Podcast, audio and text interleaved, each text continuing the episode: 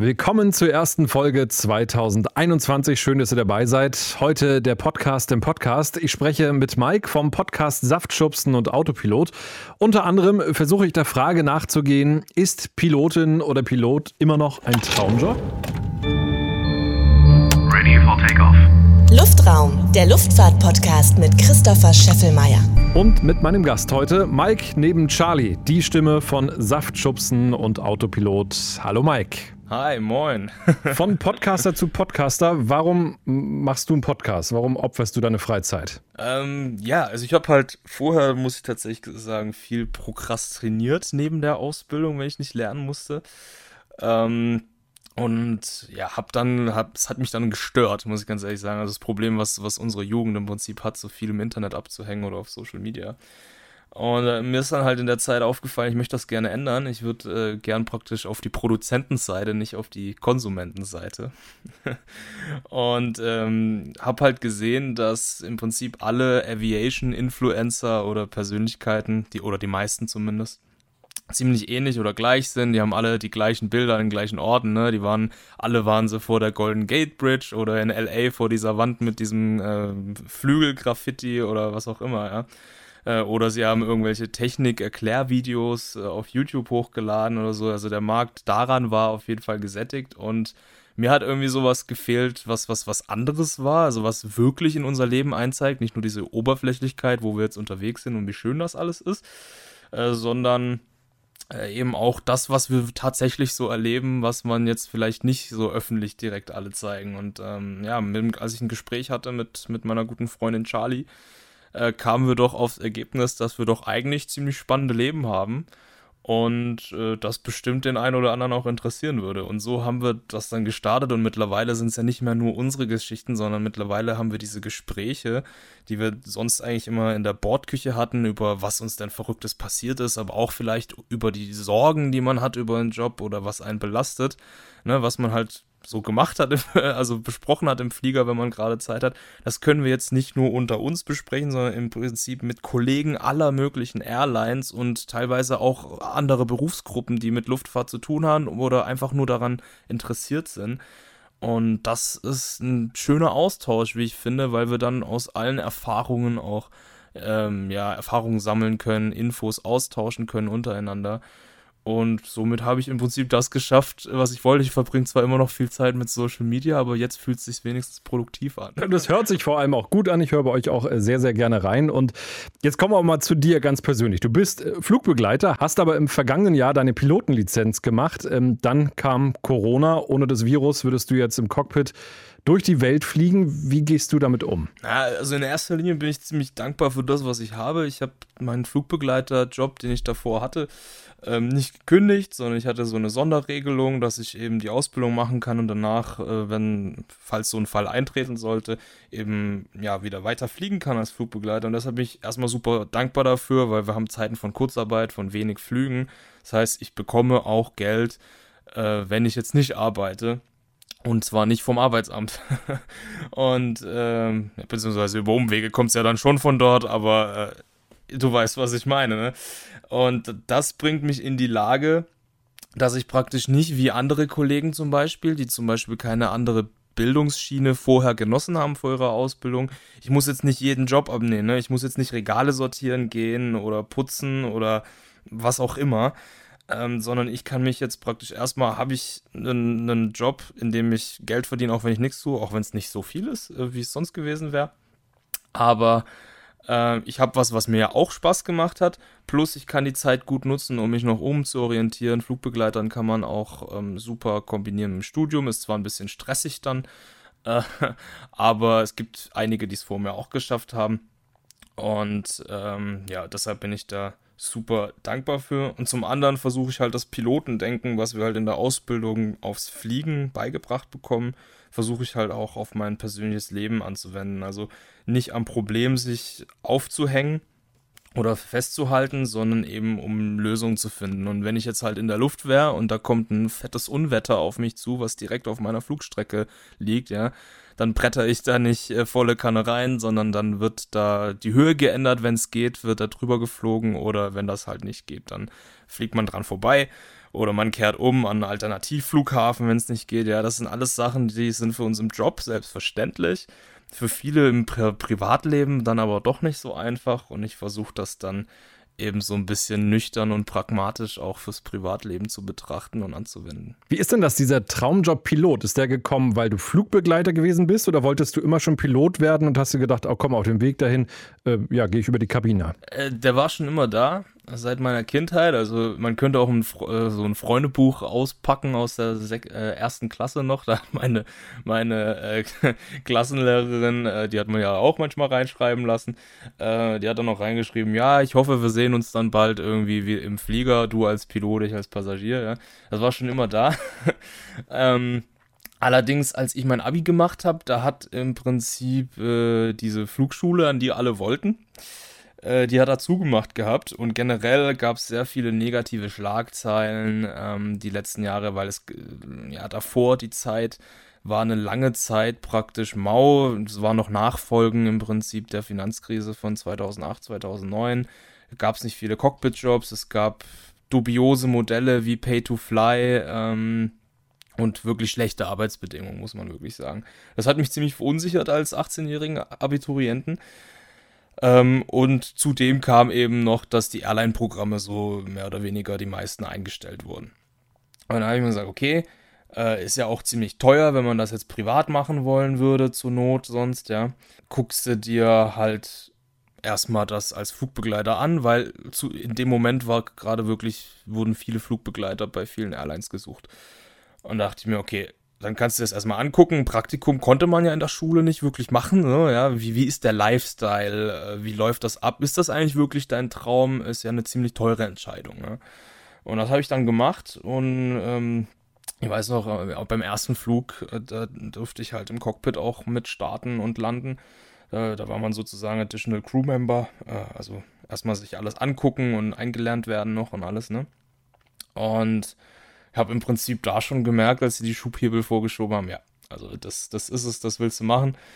Und äh, habe dann dadurch sogar eben noch mehr Motivation bekommen, eben das dann zu tun. Bei dem Schubhebel würde ich gerne mal bleiben. Als du dann deine Ausbildung gemacht hast und das erste Mal alleine im Flugzeug gesessen hast und dann die äh, Schubhebel nach vorne äh, geschoben hast, wie hat sich das angefühlt? Beim ersten Mal alleine, das war ja, äh, ja, viele berichten ja immer, dass der erste Solo sowas super Besonderes ist.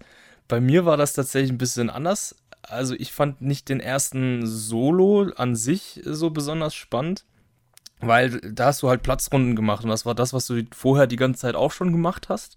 Also ähm, für die Zuhörer, die mit der Luftfahrt nichts zu tun haben, äh, Platzrunden sind praktisch, du fliegst praktisch ein Rechteck um den Flugplatz, ja. Äh, landest, startest wieder, fliegst das Rechteck, landest, startest wieder. Und das hast du ja vorher die ganze Zeit gemacht mit dem Fluglehrer. Und äh, das habe ich auch an dem Tag vorher erst mit dem Fluglehrer nochmal drei Runden gedreht. Der wollte sich das nochmal anschauen und sicher gehen, ob das alles passt. Äh, ja, und dann sind wir abgerollt. Dann hat er die Tür aufgemacht, hat gesagt, ne, viel Spaß. und habe ich das alleine gemacht, ja. und äh, ja, ein bisschen nervös war es schon, ähm, aber im Prinzip war es für mich genau das gleiche wie vorher, deshalb war es gar nicht so besonders. Aber wo ich mich schon noch gut dran erinnern kann, was schon besonders war für mich, auf einmal saßt du halt nicht mehr zu zweit drin, sondern alleine. Und ähm, du hast es ganz stark in der Climb-Performance des Fliegers einfach gemerkt, dass du nicht mehr so schwer bist.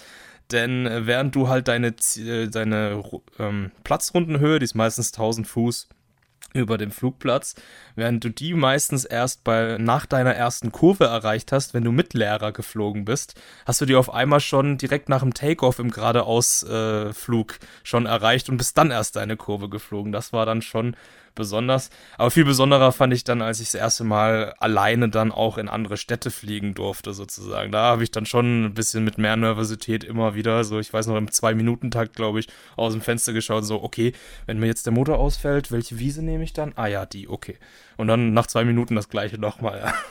Wie lange hat deine Ausbildung gedauert, vom ersten bis zum letzten Tag? Äh, das war, ich ziemlich genau zwei Jahre bei mir. Und kann diesen Job jeder, was würdest du sagen? Also jeder, der so einigermaßen äh, klar ist im Kopf, kann der Pilot sein oder was muss man da so an Voraussetzungen mitbringen? Was würdest du da sagen? Hm, also ich, ich habe da ein bisschen eine andere Meinung als zum Beispiel die Psychologen, die, die uns auswählen. Viele Airline-Programme machen ja so Auswahlen und sagen, okay, wenn du die einmal bei uns äh, nicht bestehst, dann bist du dein Leben lang ungeeignet für uns. Ich sehe das ein bisschen anders. Es kann definitiv nicht jeder. Ähm, ich denke aber schon, dass jeder das lernen kann. Also es vor allem gehört eine starke Psyche dazu, ist meine Meinung. Also man muss, denke ich, schon ein paar Grundfähigkeiten mitbringen, die schon ein bisschen angeboren sind, aber die kann man natürlich durch Training auch nochmal verbessern. Ähm, aber was man vor allem braucht, ist ähm, Frustrationshärte, sage ich mal. Also du wirst halt nie einen Flug perfekt hinkriegen. Es wird immer irgendwas geben, was du nicht perfekt gemacht hast. Das wirst du auch in der Ausbildung spüren. Wirst Feedback von deinem Fluglehrer kriegen, dann fokussierst du dich drauf, das besser zu machen. Dafür findet aber beim nächsten Mal aber was anderes zu meckern, ja. Und äh, das geht allen so, ja. Das muss man können und man muss okay damit sein, zu sagen, okay, ich muss, ich muss das alles ähm, eben hinkriegen und ich werde nie alles perfekt hinkriegen, aber solange alles safe ist, bin ich zufrieden. Ja. Ich hoffe, das klingt nicht falsch oder schürt ein falsches Bild. Ich hoffe, die Leute verstehen das richtig, wie ich meine, ja. Und äh, zum anderen braucht man sehr viel Disziplin. Also jemand, der nicht diszipliniert ist äh, im Lernen, weil du brauchst Disziplin, alles nachzuarbeiten, alles gut und gründlich theoretisch durchzulernen. Denn erst wenn du praktisch gut sortiert und alles in- und auswendig im Kopf beherrschst, kannst du es auch praktisch anwenden. Also es gibt immer so die Regel, du musst zu Hause 130% performen, damit du im Flugzeug 95% performen kannst oder sowas, ja, also weil, weil das ist einfach nochmal eine andere Stressbelastung. Und deshalb, ich denke schon, dass es jeder lernen kann, aber es bringt nicht jeder von Haus aus mit. Und das ist eben das, was die Airlines, äh, wonach die Airlines schauen, jemand, der es von Haus aus mitbringt, damit sie den Trainingsaufwand nicht mit ihm haben, weil das Training schon aufwendig genug ist, auch für Leute, die gut sind. Also ich würde es mir nicht zutrauen, Pilot zu sein, muss ich ganz ehrlich sagen, aber ich hätte schon Bock. Und ich sag mal so in so einem Airbus zu sitzen, das stelle ich mir dann schon ganz cool vor. Mein Problem ist aber, wenn ich in so einem Kleinflugzeug drin sitze, dass mir immer, das muss ich jetzt hier mal in diesem Luftfahrt-Podcast sagen, immer recht schnell äh, ziemlich übel wird. Und ich bin mal geflogen letztes Jahr mit einer Cessna von Kiel und dann so eine Runde über Schleswig-Holstein. Da hat der äh, Pilot gesagt, pass auf, nimm du mal Steuer an die Hand, dann wird dir auf jeden Fall nicht schlecht. Das hat nur leider nicht gestimmt. Nach einer Stunde war mir dann doch schlecht und das ist natürlich dann schwierig. Also äh, Frage, brauchst du einen richtig guten Magen, um Pilot zu sein? Für die Ausbildung würde ich mal, oder für die ganz kleinen Flieger, gerade die Propellerflieger, wahrscheinlich schon. Bei mir war das nie ein Thema tatsächlich. Also ähm, ich habe damals als Kind noch mit der Illusion gelebt, man, man muss auch als Verkehrspilot in so eine Zentrifuge oder sowas. Und deshalb habe ich mir auf dem Jahrmarkt oder in Freizeitparks auch wirklich alle Gerätschaften gegeben, die es so gab, in, in, in, mit dem Hintergedanken, ich trainiere mich jetzt für die Zukunft. Ja. Ähm, tatsächlich ging es mir nicht so. Ich kann dich, aber ich kann es nachvollziehen. Also bei meinem ersten, bei meinem, nach meinem ersten Flug, das war ein sehr sonniger Tag, ähm, das hat auch gut ins Cockpit reingeschienen. Äh, da wurde es mir auch ein bisschen mulmig, jetzt nicht so wirklich im Magen, es war eher so im Kopf, würde ich sagen, weil die sind viel anfälliger für Luftbewegungen. Ja, du merkst halt alles sofort, die sind super leicht, die kleinen Flieger. Da braucht man auf jeden Fall einen stabileren Magen. Ich bin mal mit einer Abi-Kollegin geflogen, die die hat dann auch nach, nach 20 Minuten irgendwie äh, im Strahl ge, gespuckt. ähm, aber für einen Airbus, äh, das kennt man, denke ich mal, oder für generell für Passagierflugzeuge, ähm, das fühlt sich ja relativ normal und stabil an, weil das viel größere Massen sind. Deshalb würde ich sagen, generell nicht. Du musst es halt durch die Ausbildung packen mit deinem Magen. Ist, denke ich, auch alles eine Trainings- und Gewöhnungssache. Wenn das wirklich über dein Flugtraining praktisch äh, vonstatten bleibt, dass dir echt schnell übel wird, dann wirst du es wahrscheinlich nicht so richtig gut da durchpacken. Nee, das, das stimmt schon. Oder ich müsste direkt auf dem A350 anfangen. ja, genau, das aber den Umweg, der gibt es noch nicht. Ja, ich glaube, viele Leute gibt es, die sagen, lass sie doch einfach nur in Simulator stecken. Aber ich finde schon, dass man viel wertvolle Erfahrungen äh, eben in diesen kleinen Flugzeugen sammelt. Äh, weshalb ich da jetzt kein Fan von wäre. Noch ein Wort zu deiner Ausbildung. Was war das Schwerste? Also so Theorie, wo du sagst, da musstest du wirklich richtig büffeln, um da dann durch die Prüfung zu kommen? Ich würde tatsächlich sagen, zum einen die Theorie, weil sehr viel auf kurze, geballte Zeit, ja, wir haben da in zwölf Monaten im Prinzip die ganze Theorie äh, durchgemacht, die nötig ist für die Prüfung. Und dann schreibst du da in drei Tagen deine 14 Fächer. Und das ist ein Fragenkatalog, der hatte da zu meiner Zeit einen Pool aus 17.000 Fragen. Und da hat sich bis jetzt jeder durchgeboxt. Wenn man das mit einem guten System macht, kriegt man es auch gut hin. Ich, ähm, deshalb ist, wie gesagt, das, was ich gesagt habe, die Disziplin am wichtigsten, weil du hast teilweise an einem Tag was in einem Fach behandelt und danach wurde es eigentlich nie wieder behandelt, sondern es musste im Prinzip sitzen oder mehr oder weniger. Ähm, das ist eine harte Sache. Und das andere ist, finde ich, also das Fliegerische, das praktische Fliegerische, das ist einfach Training, das lernt man einfach. Das andere ist tatsächlich, ähm, womit einige Leute auch Probleme haben, weil es nie ein 100% richtig oder 100% falsch gibt äh, oder doch, 100% falsch gibt es schon einigermaßen, aber es gibt nie ein 100% richtig, ähm, ist halt Entscheidungen zu treffen und abzuwägen. Und das ist was, was auch ein sehr wichtiges und gutes Training ist, wo man viele Tools mit auf den Weg bekommen muss und ähm, wo, weshalb man auch psychisch einfach abgehärtet sein muss, weil es gibt halt Leute, die tun sich schwer damit, Entscheidungen zu treffen. Und bei uns muss man die teilweise auch sehr schnell treffen können. Ja? Natürlich gibt es immer ein Entscheidungsmodell und das wird erörtert unter Kameraden, aber es muss schon auch teilweise fix gehen. Das sind so die zwei Knackpunkte, denke ich. Kannst du das im Privaten dann auch? Also wenn du morgens vorm Kleiderschrank stehst, kannst du sofort die richtige Entscheidung treffen? Das wird heute angezogen? Deshalb bin ich, äh, habe ich mir Strukturen und Checklisten abgeschaut aus der Fliegerei und meistens, ähm, meistens gestalte ich meinen Tag so, dass ich alle unnötigen kleinen Entscheidungen, die einen am Tag belasten, schon am Abend vorher treffe, damit der Tag an sich dann glatt von, vonstatten läuft. Äh, also sind die Klamotten immer schon hergerichtet, die Koffer sind immer schon gepackt und das Essen ist auch schon vorbereitet, sodass man im Prinzip nur noch in die Uniform schlüpfen muss und ab zur Arbeit oder ja, sonst halt zum Einkaufen oder so, keine Ahnung. Äh, aber ich habe tatsächlich immer für jeden Tag eine Checkliste, was ich mir für Ziele setze und äh, gehe auch erst schlafen meistens, äh, wenn ich die erreicht habe und versuche so wenig wie möglich auf den nächsten Tag zu schieben. Das ist dann die Berufskrankheit. Ja. Jetzt bist du Pilot, jetzt haben wir leider Corona. Wann wirst du im Cockpit sitzen und endlich ja, regelmäßig abheben? Ja, ich glaube, die Glaskugel hätten wir alle gerne. das äh, gar nicht vorhersehbar. Also ich denke mal, dass der Impfstoff jetzt da ist, ist auf jeden Fall für die Jobs ein Beschleuniger.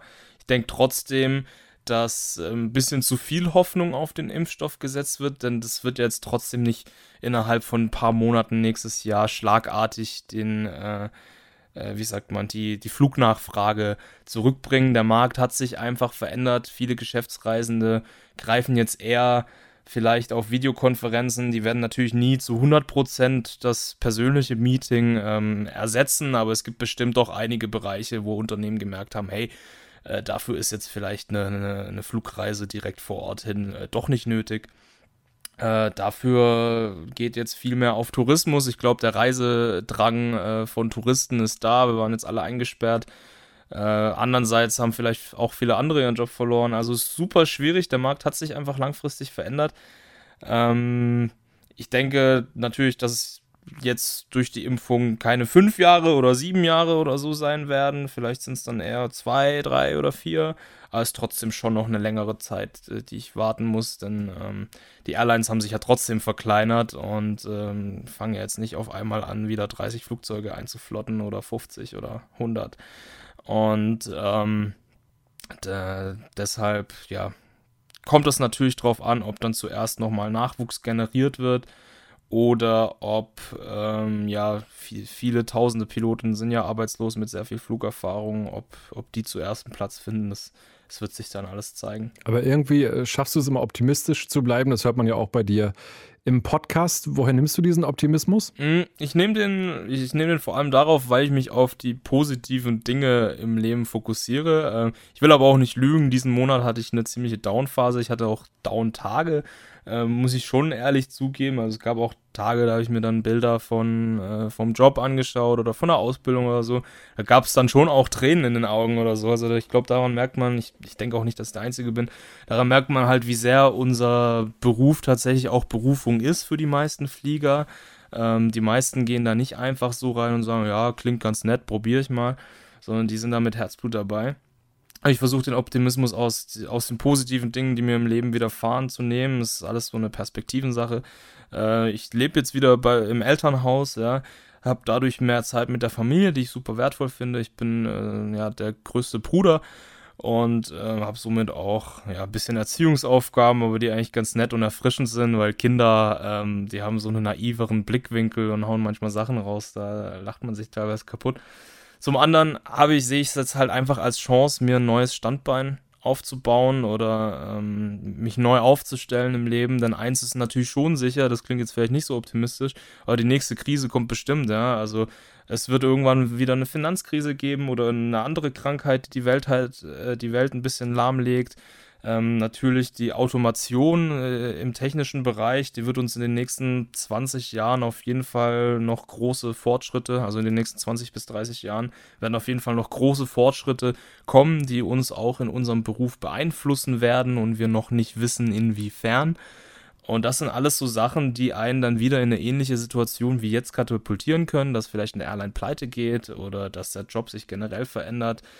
Ähm, und ich möchte halt nie wieder so nackig dastehen im Prinzip wie jetzt und versuche jetzt eben ja daraus so viel wie möglich zu lernen und dann praktisch schon den, die Krisencheckliste sozusagen, die Non-Normal-Checkliste für die Krise dann parat zu haben. Ja. Wäre Fliegen im Ausland eine Alternative für dich? Also es gab ja Zeiten, da sind ja auch viele europäische Piloten dann in den arabischen Raum oder nach Asien. Wenn es da jetzt irgendwie die Möglichkeit gäbe, in China der Markt der steht ja wohl stabiler da als der in Europa, wäre das eine, eine Möglichkeit für dich zu sagen, okay, dann mal zwei, drei Jahre Arschbacken zusammenkneifen und ab ins Ausland? Ähm, ja, klar. Also generell bin ich ein junger, spontaner Typ. Wenn es die Möglichkeit für mich gäbe, ähm, würde ich die sicherlich ähm, genau prüfen und höchstwahrscheinlich auch annehmen. Ich würde das, ich bin ja noch jung sozusagen und ich denke mir so, vor allem in der Zeit zwischen 20 und 30, ähm, das ist ganz viel Lehrzeit sozusagen, da kann man ganz viel rumexperimentieren, Spaß haben und äh, ausprobieren, ja. Äh, später will man dann vielleicht doch ein bisschen entspannteres Leben und äh, gesetzteres Leben. Ja, von daher klar. Äh, also am liebsten würde ich äh, nach Südamerika und weniger nach Asien oder in den arabischen Raum, aber äh, das sind jetzt natürlich auch Luxusprobleme. Also wir sind als Flugschüler oder als Piloten in dem Markt, wie jetzt gerade ist, absolut in einer Friss- oder Stirb-Situation was viele Manager dann auch gerne ausnutzen im Bereich Bezahlung und äh, Arbeitskonditionen. Aber so ist es. Äh, ja, ich würde es wahrscheinlich annehmen. Bist du denn jetzt äh, verschuldet? Also gibt es da auch irgendwie so einen Druck, dass du sagst, du musst jetzt irgendwie arbeiten, um, um, um die, die Ausbildung abzuzahlen? Also ich habe den Vorteil tatsächlich, dass ich meine Ausbildung erst zahlen muss, wenn ich dann ähm, meinen Job habe, beziehungsweise in ein paar Jahren. Und habe daher jetzt ein bisschen Zeit und kann mich darauf fokussieren, ein neues Standbein mir aufzubauen an der Uni oder ich habe nächstes für den nächsten Monat einen Maklerjob-Angebot, das gucke ich mir mal an. Und äh, von daher bin ich da auch, äh, sage ich mal, Glück im Unglück. Ja, es gibt, äh, das ist nicht der Normalfall. Ich sehe das ja auch hier in der Statistik. Ähm, den Podcast hören auch viele junge Menschen und da sind vielleicht auch einige dabei, die denken, ach ja, Pilot, das wäre auch mein ganz persönlicher Traumjob. Jetzt im Jahr 2021, würdest du sagen, jo, Pilot werden, das sollte man auf jeden Fall machen? Es ist halt leider so eine Frage, wie so viele, die man nicht so pauschal beantworten kann. Ich sag mal, es ist halt nicht mehr der Job wie in den 60ern, 70ern, wo man sich nach dem Abi vielleicht gefragt hat, ja, werde ich Arzt oder werde ich Pilot? Beides ein gut bezahlter, äh, sag ich mal, sicherer Job. Ist halt ein hochdynamischer Markt geworden über die Jahre. Ähm, und deshalb kann ich nur als Tipp geben, dass man sich genau damit auseinandersetzt, sich das ganz genau überlebt, auch alle Risiken sich anschaut. Also wie sieht's aus, wenn mich eine Airline pleite trifft? Wie sieht's aus in Zukunft, äh, wenn die Automation ein Einmann-Cockpit oder vielleicht irgendwann sogar ein Keinmann-Cockpit entwickelt? Äh, wie sieht's aus in, in Finanzkrisen? Was kann ich eigentlich noch so sonst anfangen? Und das alles durchgehen. Und wenn man okay ist mit allen möglichen Szenarien, dass sie einen treffen könnten, ja, äh, denn sonst ist man sehr enttäuscht, ja. Dann, wenn es wirklich in einem brennt, dann kann ich nur sagen, klar, wenn das in dir brennt, dann tu es auf jeden Fall. Oder vor allem würde ich sagen, wenn du jetzt schon einen gut bezahlten anderen Job gelernt hast über ein Studium oder du bist Fluglotse, ja, ähm, und dann kannst du so eine Pilotenlizenz, es ist halt wie ein Führerschein. Du gehst an eine Flugschule, schreibst dich ein, musst halt deine Prüfungen alle bestehen und du kannst das neben einem Job machen. Ist natürlich ein Mehraufwand, aber für viele ist das halt ja auch ein Hobby, Fliegen, ja. Und dann, dann kannst du das auf jeden Fall machen. Äh, viel mehr würde ich halt an die jungen Leute appellieren und das wollte ich selber damals halt nicht hören, ja, dass man vielleicht vorher noch was anderes lernt, wie zum Beispiel Fluglotse, wo man unheimlich, also du verdienst das Doppelte als äh, ungefähr, als wenn du als Copilot anfängst. Äh, nur mal so als Idee, verdienst auch während deiner Ausbildung schon Geld. Und wenn du das zum Beispiel schaffst, hast du einen, einen Beruf in der Aviation, der wirklich spannend ist. Du hast schon tiefe Einblicke und viel Wissen darüber. Die wird die Pilotenausbildung dann aufgrund deines Verständnisses auch einfacher fallen, weil du viele der Fähigkeiten, die man auch als Pilot haben muss, durch den Lotsenjob schon mitbringst. Also man braucht nicht exakt dieselben Fähigkeiten, aber sie überschneiden sich auf jeden Fall in einigen Bereichen. Und wenn ihr mal erfahren möchtet, was bei der deutschen Flugsicherung so los ist, äh, dann empfehle ich Folge 7. Habe ich gerade mal nachgeguckt. Äh, ist schon ein bisschen her. Da war ich bei der deutschen Flugsicherung in Bremen, habe mir das alles genau erklären lassen. Und dann äh, ja, könnt ihr mal gucken, ob das vielleicht so ein Job für euch wäre. Mike, wir kommen zur letzten und wie ich finde sehr interessanten Frage. Das Lieblingsflugzeug. Du als äh, junger Pilot, welches Flugzeug magst du am liebsten? Das ist auch eine gute Frage. Ich, ich tendiere immer zwischen Klassikern und Oldtimern und, und ja, dem modernsten, was es auf dem Markt gibt. Da bin ich immer so zwiegespalten, weil zum einen mag ich eben äh, Flugzeuge, die wirklich so, wie sagt man, hands-on sind. Also wirklich, du bist komplett am Steuer, da gibt es nichts, was dir dazwischen funkt von Elektronik oder so weiter. Und es gibt tatsächlich mehrere Modelle. Also zum einen äh, finde ich einfach diesen Charme des Jumbos, ich finde ihn wunderschön. Ähm, es ist noch ein sehr, sehr konventionelles Flugzeug, äh, selbst in seinen Neuentwicklungen. Und es ist einfach das Flugzeug, wenn ich an, an die goldenen Zeiten der Fliegerei denke. Ähm, zum anderen hätte ich es sehr cool gefunden, ähm, Crewmitglied auf der Concorde zu sein. Ähm, auch wenn es da im Prinzip immer nur zwei Strecken zu fliegen gab, aber es ist einfach das besonderste Verkehrsflugzeug der Welt, meiner Meinung nach. Äh, und wäre ein Riesenprivileg gewesen. Und um mal realistisch jetzt auf die, äh, auf den heutigen Markt äh, zurückzugreifen, ähm, wäre das für mich tatsächlich die Bombardier C-Series oder mittlerweile wurde das ja von Airbus aufgekauft und nennt sich Airbus A220, genau. Und der Grund dafür ist einfach, du hast eins der modernsten Cockpits, ähm, wunderbare Avionik, also dieses Nav äh, Navigation Display ist wirklich der Wahnsinn. hast aber hast auch diese Protections, äh, die das Fly-by-Wire dir ermöglicht, dass du äh, händisch praktisch in den Limits limitiert wirst.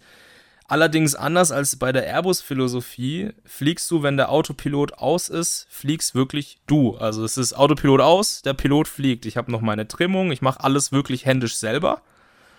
Und ähm, wenn der Autopilot an ist, dann ist er halt an und er macht alles. Ja, so, das ist beim Airbus zum Beispiel oft sehr verwirrend weil je nachdem, in welchem Modi du bist oder welchen technischen Defekt du bist, hast du eben die Autopilotenfunktion, während du händisch fliegst, noch dabei oder halt auch nicht.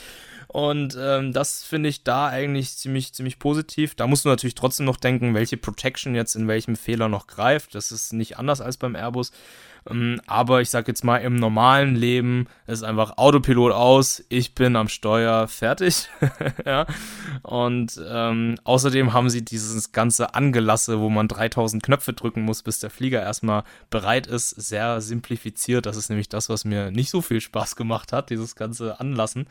Ähm, und das äh, haben die sehr übersichtlich und überschaubar gemacht. Im Prinzip ist es fast wie einmal andrücken und Flugzeug ist bereit, so wie ich gelesen habe.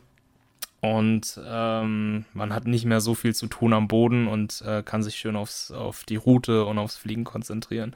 Mike, dann drücke ich dir alle meine zehn Daumen, dass du möglichst schnell in einem Flugzeug sitzt. Am liebsten dann natürlich in einem A220. Und dann hoffen wir alle gemeinsam, dass das Jahr 2021 schnell wieder mehr Flugzeuge in den Himmel bringt. Ja, das hoffe ich auch. Danke fürs Interview, hat echt Spaß gemacht. Mike vom Podcast Saftschubsen und Autopilot und das war die erste Luftraumfolge in diesem Jahr.